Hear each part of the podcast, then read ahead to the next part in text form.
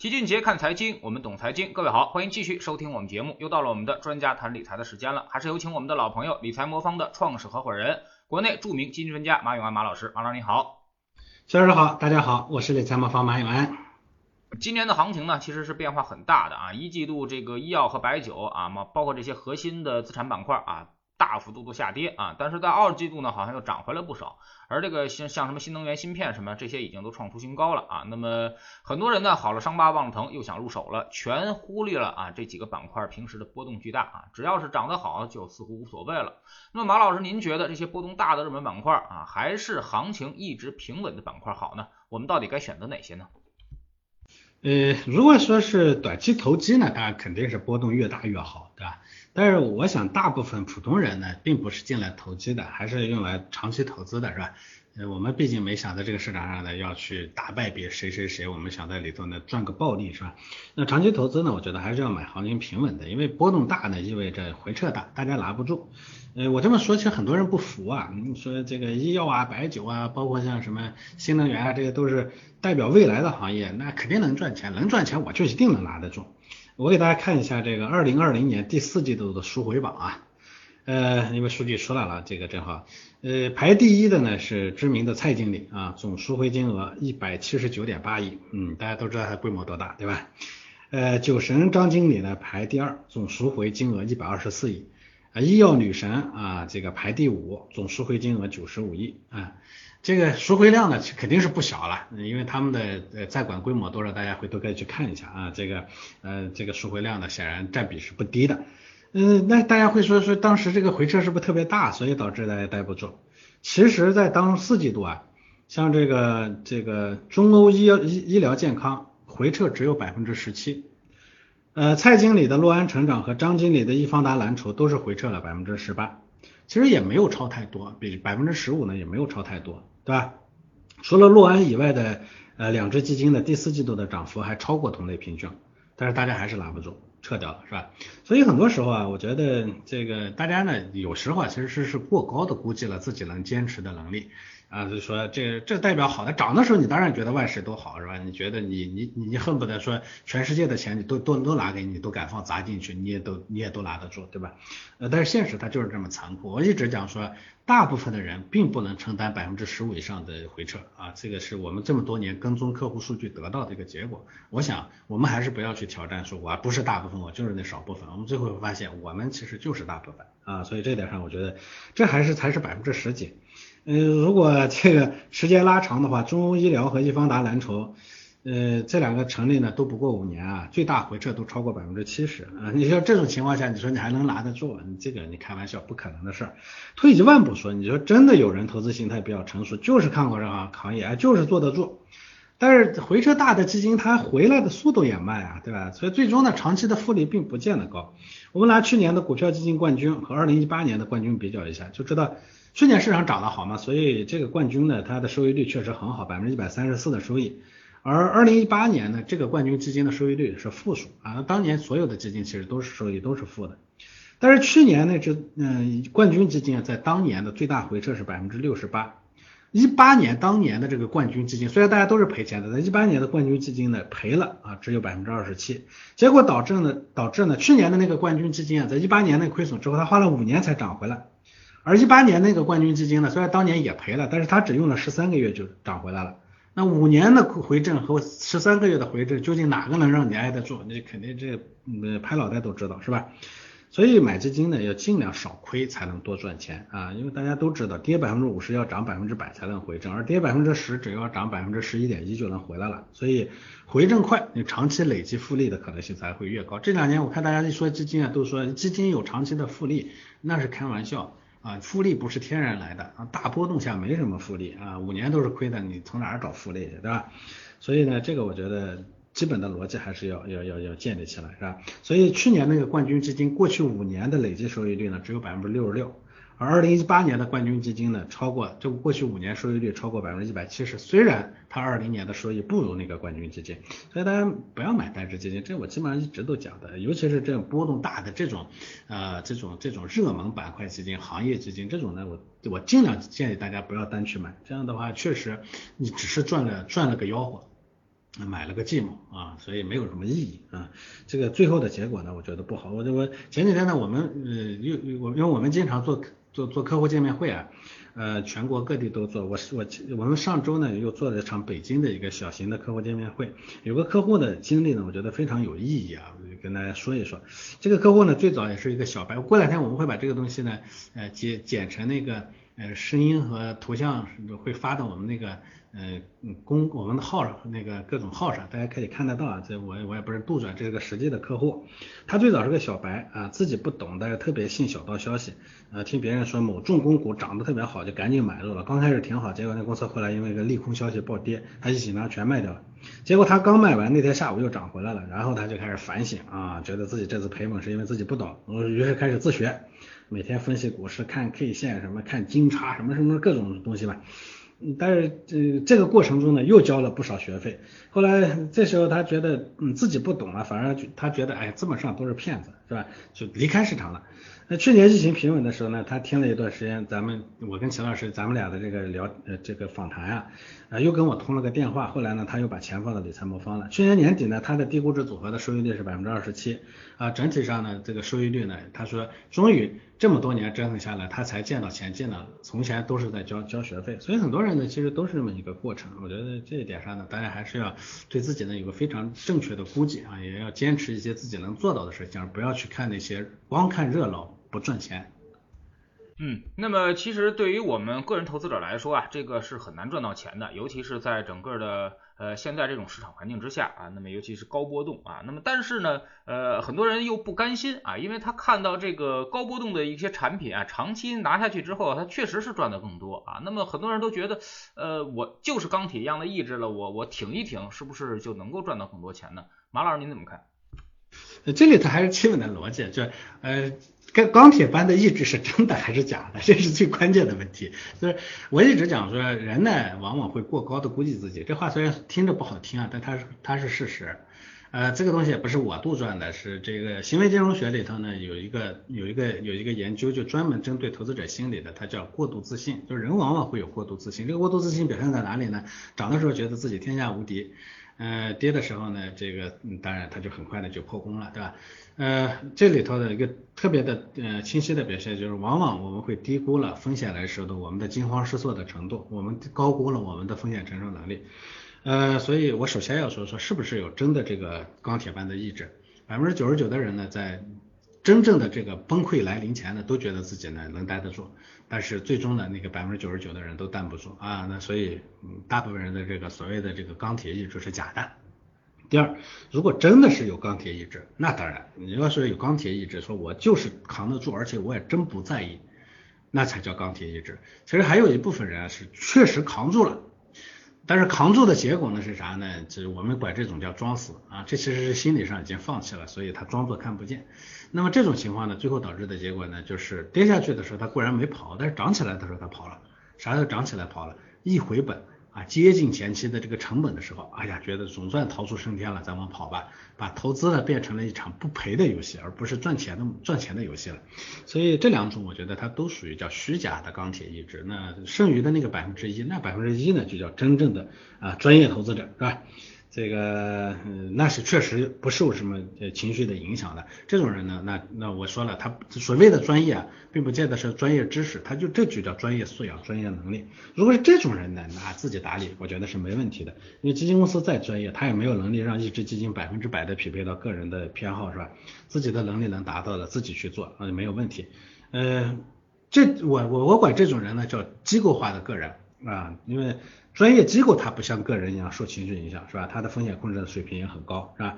嗯，那如果能做到这一点，我觉得没问题。前几年我看上交所出过一个投资年鉴，说二零一七年呢，自然人投资者整体盈利呢是三千一百零八亿，二零一六年呢是亏损了七千零九十亿，二零一七年专业机构整体盈利呢是一万一千一百五十六六亿，一六年的亏损呢是三千一百七十一亿，呃，一七年的机构整体盈利金额是散户的三点六倍。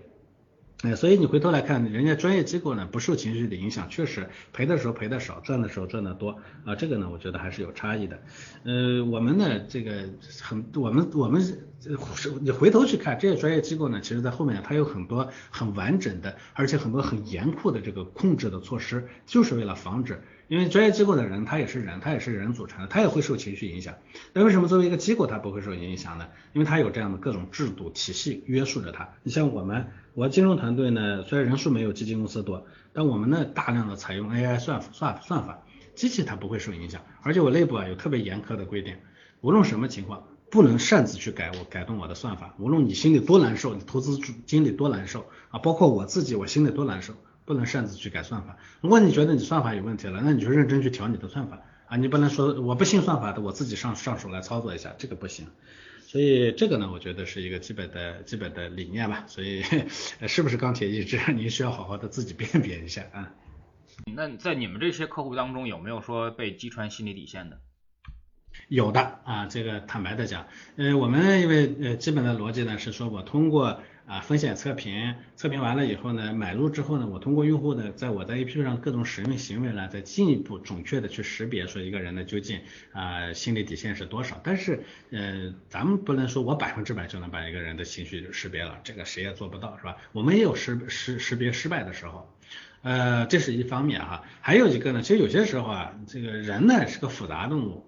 我的风险底线可能并没有破，但是呢，我因为受各种意外的问题的影响呢，让我的情绪变得比较差。我是能担五个点的风险或者十个点的风险，但是我上班路上突然听那个呃这收音机里头说啊这个市场不行了，怎么怎么的，什么这个。这个某某这个看空的这个专大大神，以前看看看看多过看对过好多次，他又看空了，等等等等，哎，一下子我情绪的波动过大了。那么这两种情况呢，其实都会导致结果的失败。所以前者呢是永久性的，就确实它实质性的这个啊风险承受能力下下降了，那么呃被击穿了。后者呢，其实它是短期的被被击穿了，或者短期的这个情绪受到影响了。但这两种都会导致结果的失败。所以呃失败的结果就是赚不到钱。那我们理财魔方呢？虽然说我们最近大概百分之九十四左右的用户是盈利的，但我们也确实有百分之五点几的用户呢没有盈利啊。我们所谓的百分之九十四点几的盈利是待在里头的和离开的都算。啊，嗯，这么就算是离开了，我们很多客户也是挣着钱离开的，他不是赔着钱离开的。所有人都算上，大概有百分之九十四点几的人是盈利的。那么，但确实有这个啊五点几的人没盈利。这里头呢，有一部分呢是因为进来的时间比较短，他也不见得说没盈利是因为他的行为失当。但是确实有一些呢离开了，这是带着失失亏损离开的。这些呢多半都是啊这个啊是这个这个这个心理被击穿了。心理被击击穿，我不觉得是我们客户的错。啊，这还是我们要进一步往前去走，我们我们要更准确的去识别到啊人的信息这个情绪的变，啊人人的风险承受能力的变动啊，我们应该更紧密的去跟客户呢做沟通做交流，所谓我们的伴随式服务，让他的情绪呢不会受外界的这个影响，这些呢我们做的还不够完善，所以我们还需要进一步去努力啊。嗯，那么其实呢，很多时候啊，我们这个退出市场并不是被我们的这个亏损击穿的啊，就像刚才您所说的似的，可能会被某些消息或者某些这个负面情绪击穿啊。那么这个情绪在不在你们的这个测量之内？啊，当然在，嗯，所以我一直讲说，影响一个人最后的理财成功的啊或者失败的呢，就是就是我们叫。说我能担多少的风险，这是基础啊，这是一个关键。但是这个风险承受能力呢，它受三个要素的影响。一个呢叫什么呢？就是我们这些客观的情况，比如说我家里有多少钱呀，我需要花多少钱呀，是吧？我几口人啊，我住什么房子啊，我孩子要上什么学校啊，类似于这种，这种东西呢，确实都对我们的风险承受能力会产生影响。在理财里头管这个呢叫财富阶段啊，就是你因为在不同的财富阶段，你面临的生这个压力呢是不一样的，是吧？嗯，二十来二十来岁年轻人呢，他要买房子是吧？三十多岁、四十岁的人呢，孩子要上学是吧？老人要要要要要要这个要赡养对吧？五六十岁的时候呢，又面临着后面的这个这个养老等等这样的问题。所以在不同的人生阶段，也伴随着不同的财富阶段，这是第一个。第二个呢是啥呢？是一个人的财商或者叫理财教育。我知道现在很多地方呢都在做财商教育啊，其实它是不完整的。一个人的财商呢，其实大变。大部分是教育不出来的啊，它是跟本人的素呃这个性格和禀赋有关系。呃，财商呢，它包括了两大块儿啊，一块儿呢叫什么呢？叫这个就是涉及到金钱和财富的人生观，这个叫金钱观和财富观。呃，还有第二大块呢，就是我们的跟性格禀赋相关的，我们叫我们叫我们叫理财性格或者叫理财性向。这里头呢，包括了就对贪婪的控制能力，对恐惧的呃抵抗能力啊，包括他的理性程度。最后呢一个呢才叫理财知识。啊，所以很多时候我们所谓的财商教育呢，都在教理财知识，而理财知识呢，在一个人的财商里头的占比其实并不算高。啊，这是第二部分啊，这里头的大量的部分呢，其实都与一个人的思考、与一个人的这个理、与一个人的人生阅历、一个人的性格呢密切相关。呃，第三部分呢才是情绪啊，所以我们理财魔方在前面呢做那个风险测评的那个里头呢，更多的是去了解财富阶段和一个人的理财性格，而我们呢通过这个我们的行为分析呢，就在 A P P 上不停的使用啊，包括你在什么时候用，对吧？你的用的频次、变化等等这些，我们去判断你当下的情绪变动就有多大。就小瑞说的，很多时候。我们并不是前面的那些客观要素变了，那些东西不变，但是就是因为被外部的一个什么消息一下子给影响的。我这时候击穿我们的不是实质性的亏损，是我们对亏损的恐惧啊，是我们对明天的担忧啊。那这些呢，它是既要监控得到，而且要能实时的进行干预。我们理财魔方呢，管前面就是针对一个人的客观情况的这块呢，我们我们管它叫定叫定制。啊，就是因为这些东西呢，确实会影响到一个人的风险承担的高高低低。这个呢，你要针对他的情况去设定不同的理财方案。啊，这个比如有的风险等级高，有的风险等级低，有的呃这个周期长，有的周期短，是吧？这个我们管它叫定制，在我们的 A P P 上上来就先给大家做定制。啊，所谓定制呢，就是针对这些情况来做的。而我们的第二部分呢，针对情绪的这一块呢，我们叫伴随式服务。啊，什么叫伴随式服务呢？就是你情绪有波动，正常。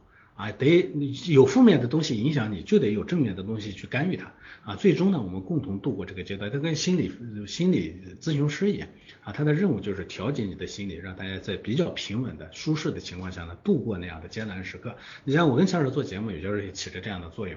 我们的市场在比较艰难的时候，我会有时候会给客户呢写那个真得给客户的信啊。我这过去这么多年也写了十几封信了。那啊，这些呢，其实也是在起着这样一个作用，包括我们后台呢，我们的这个啊人工智能的系统呢，它会呃呃，它会自动的会跟客户呢做一些交互，这个其实本质上也是因为探测到你的情绪波动。啊，当然了，它也会推动我们的这个客服的同事，我们的投顾的同事呢，用人工的方式来跟客户交流，这其实都叫这个伴随式服务，所以我们既有监控，我们还有干预措施，我觉得这才算是一个好的投顾啊，这种东西做到了。你才能谈说，哎，这个客户呢被你服务好了，否则的话，你所有的说服务，这都是空谈，嗯。呃，那么其实呢，这个我是深有体会啊。那么老齐老总是开玩笑说，在我们的这个现在的社群里面，我们这个投资策略啊，那么大概就值十块钱啊，剩下的钱呢，估计都是这个精神按摩钱啊。不知道马老师在你们的这个理财魔方的这个社群里面，或者说是你平常是否也给大家做这种精神按摩呢？呃，我们一直讲说，嗯嗯，理财服务啊，叫三分投七分过。我不是说投不重要，投很重要。我们理财官方呢，最精华的人员呢，就我们的投资团队呢，是非常非常精干的，非常不错的。呃，大家可以从公开渠道也能看得到，像我们的呃负责我们这边做各种投资，除了我以外，我们的投资经理呢，基本上都是呃名校毕业，而且有很长的这个呃这个实实实战经验，像我们的。呃，这个智能组合的主要的这个管理人呢，是那他是清华的本科，康奈尔的硕士，原来是替咱们国家管大钱的。像我的那个呃稳健组合的主要管理人呢，那都是那个奥赛的奥赛奥赛的这个奖牌获得者，这这都是学物理出身的，在名校学物理出身的，原来的公募基金经理。所以首先呢，我觉得这个是非常重要的，但它不是问题的全部啊。就像我一直讲说，看病。看病的药是非常重要的，你不能不能说让这个草台班子去造药，这不行。你造的药首先特得特别好，就得让精兵强将去造出来药。但是光造药解决不了问题，医生才是关键啊。那所以我们的整个体系呢，都是在围绕这个医生在转啊。所以我一直讲叫三分投七分顾，那顾是什么？顾就是解决后面的这个问题的。您说的特别对啊，十块钱的这个策略，一百块钱的这个呃这个这个精神抚慰，我们呢是说三十块钱的这个我给你做的这个动态的方案。啊，我七十块钱呢，是我后面的那个实质性的这个跟踪和服务。我在帮客户解决问题上，啊，不是说我简单的给个客户一个组合，我的这个组合本身它就是因人而异定下来的，呃，定做出来的。而且呢，这个过程中呢，我还会随着市场的变动，随着你情绪的变动，不停的去跟随式调整啊，这两者结合啊，才能让行业中啊只有三成盈利，我在我们这儿变成了九成盈利啊，这个中间呢，它是付出了巨大的代价，它不是天上掉下来的，嗯。其实呢，这个大钱儿啊，对于一个家庭来说，确实是作用巨大的啊，尤其是背负着高支出的中产家庭来说啊，那马老师能不能分享一下理财魔方具体是怎么控制风险啊，守住我们用户这些大钱的？呃，是的，所以我们一直提一个大钱的概念，就是我们讲说，呃，理财的目标呢，理一个好的理财服务啊，是必须得让大家敢把大量的钱放进去，这才是关键性的问题。所以，呃，要把大钱放进去，就得把这个底线守住，得把风险控制好。我觉得这是我们始终说的一个理念。呃呃，所以啊，首先齐老师问的这个问题说控制风险啊，这是我们的核心。那怎么做到？怎么做到这一点的？呃，上学的时候呢，我这大家听过几句话，叫世界上没有两片相同的叶子，所以它这个东西呢，这个。控制风险这件事情，它本身是千人千面的。啊，我前面讲了，其实我们开始的时候就开始定制，定制啥？那就是针对个人的情况来做定制，是吧？它要根据你特定的情况来来做最适合自己的组合。这个后面我们有套个性化的系统啊。当用户购买我们智能组合的时候，我们先会给客户做一个分析，之后呢，我们还会动态的去了解。了解完了以后，那我知道你能当下能担多少风险了，我才能说我再怎么去控制风险。那么怎么去控制风险呢？我们的控制风险呢，都是从最坏的情况出发的。就我们的资产配置模型呢，它首先便利了历史上最坏的这个极端情况。就比如说这个人呢能承担百分之十五的最大最大的回撤，那我就首先要在历史上最坏的情况去做测试，说我的这个组合在那个时候呢能不能扛得住？如果那个时候都能扛得住，那其他时候肯定不不没没没有问题了。从这个角度出发的是先把底线守住了，嗯，这是这就叫底线啊。有人会说说那最更坏的情况发生怎么办？啊，那这人呢不可能真正的预知明天。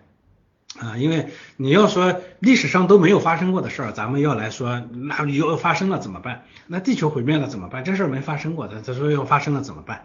那是咱们是咱们所有的努力都是白费，对不对？所以呢，我们合理的、理性的做法就是把历史上最坏的情况呢，把它把它找出来，然后你判断在这种情况下它是不是安全的。如果在这种情况下都是安全的，那我合理的估计它未来的大概率是安全的。所以我们首先这是基本的基本的逻辑，在这个基础上呢，我们再来说，哎，怎么让大家挣到钱啊？怎么让基于这个最坏的情况呢假定出发，这安全的这个假定出发，再说我们怎么能挣到钱？那怎么挣到钱？这里头呢，就是我们后面呢还会有一套逻辑呢，说这个动态的去调整啊，因为你你光考虑最坏的情况了，按照最坏的情况做个配置，比如说历史上呢最坏的时候，A 股呢跌了百分之六十多，是吧？呃，如果我亏损呢不想超过百分之呃百分之百分之三十的话，那 A 股的占比呢最高也不能超过百分之五十，那你这个长期来下看下来，它的收益率就很低，对不对？